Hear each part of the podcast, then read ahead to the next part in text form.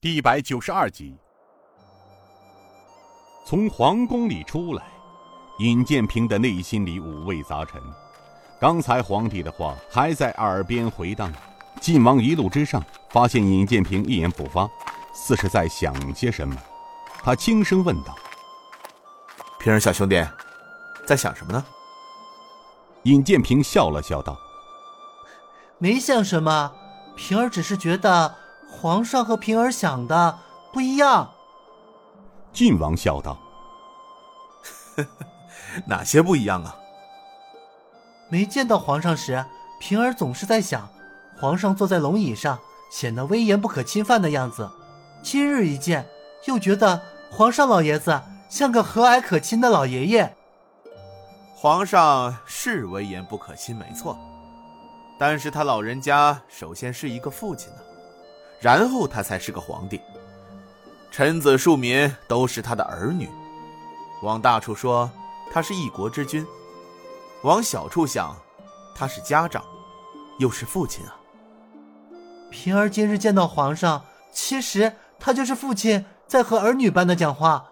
他慈善和蔼可亲，可是，在他内心里，平儿又感觉到了他的孤寂。晋王叹声道。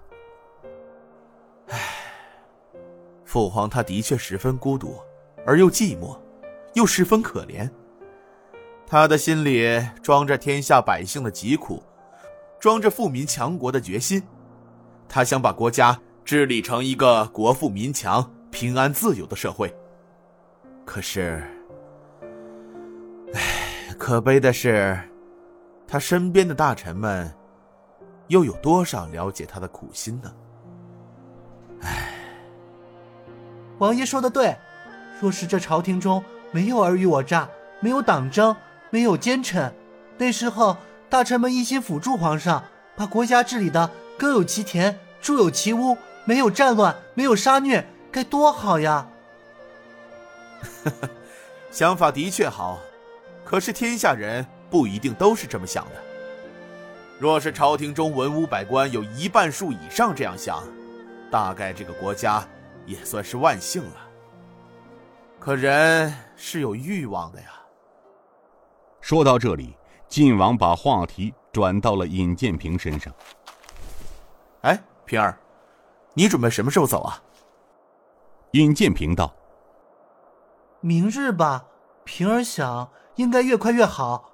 神风九翼十多日前就南下了，我是怕去晚了，恐怕会有变。”哈，那倒也是。跟你师傅郑老爷子说了吗？说过了，师傅同意平儿的想法，并还催促平儿不要在京城逗留太长时间。哦，这样也好。明日早朝时，我再向父皇给你请个旨意，这样你在路上也许方便些。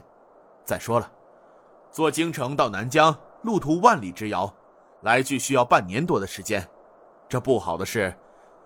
刚任大理府尹的李相新是本王的门生，都统王进山也是当年本王麾下的都骑校尉。这样一来，若是有什么事情，只要你找到他们，问题就好办了。这样吧，晚上本王再写封书信，让你带给他们。平儿，谢王爷哥哥。哎，别跟哥哥耍贫嘴，下去的人选还是要充分考虑足啊。如若不然，一旦有事，人手不够了，那就不好办了。这万里之遥，本王就是有心帮你，也是鞭长莫及呀。哦，对了，我听说丐帮在南疆还没有分坛，遇到事情就只有你自己拿主意了。好在你身边有天王四星帮你。这次南下，其实人手方面也不必太多，除了天王四星，还有师兄师姐。和云儿妹妹相随，恐怕还有两个人你也丢不掉了吧？人家马莹莹可是为你出生入死一回了。再说了，人家马莹莹可是世间难寻的才女啊！她不仅人长得闭月羞花、美如冠玉不说，这琴棋书画还有一身不俗的武功。这样的可人，唯独你尹建平，啊！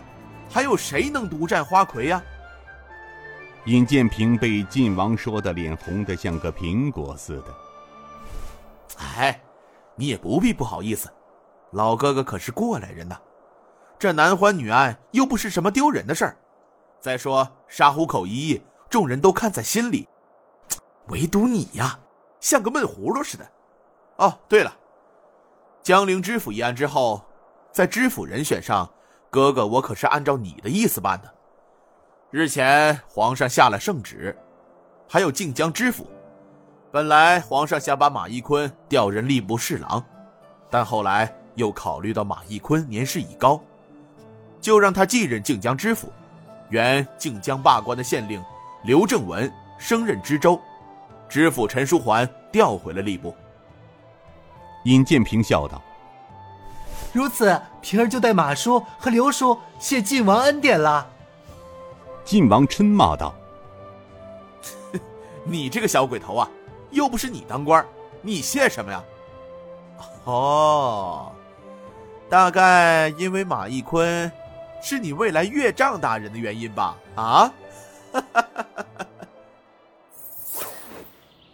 连绵不断的阴雪天，终于露出了一张含笑的脸庞，向世界展现着自己绚丽的霞彩。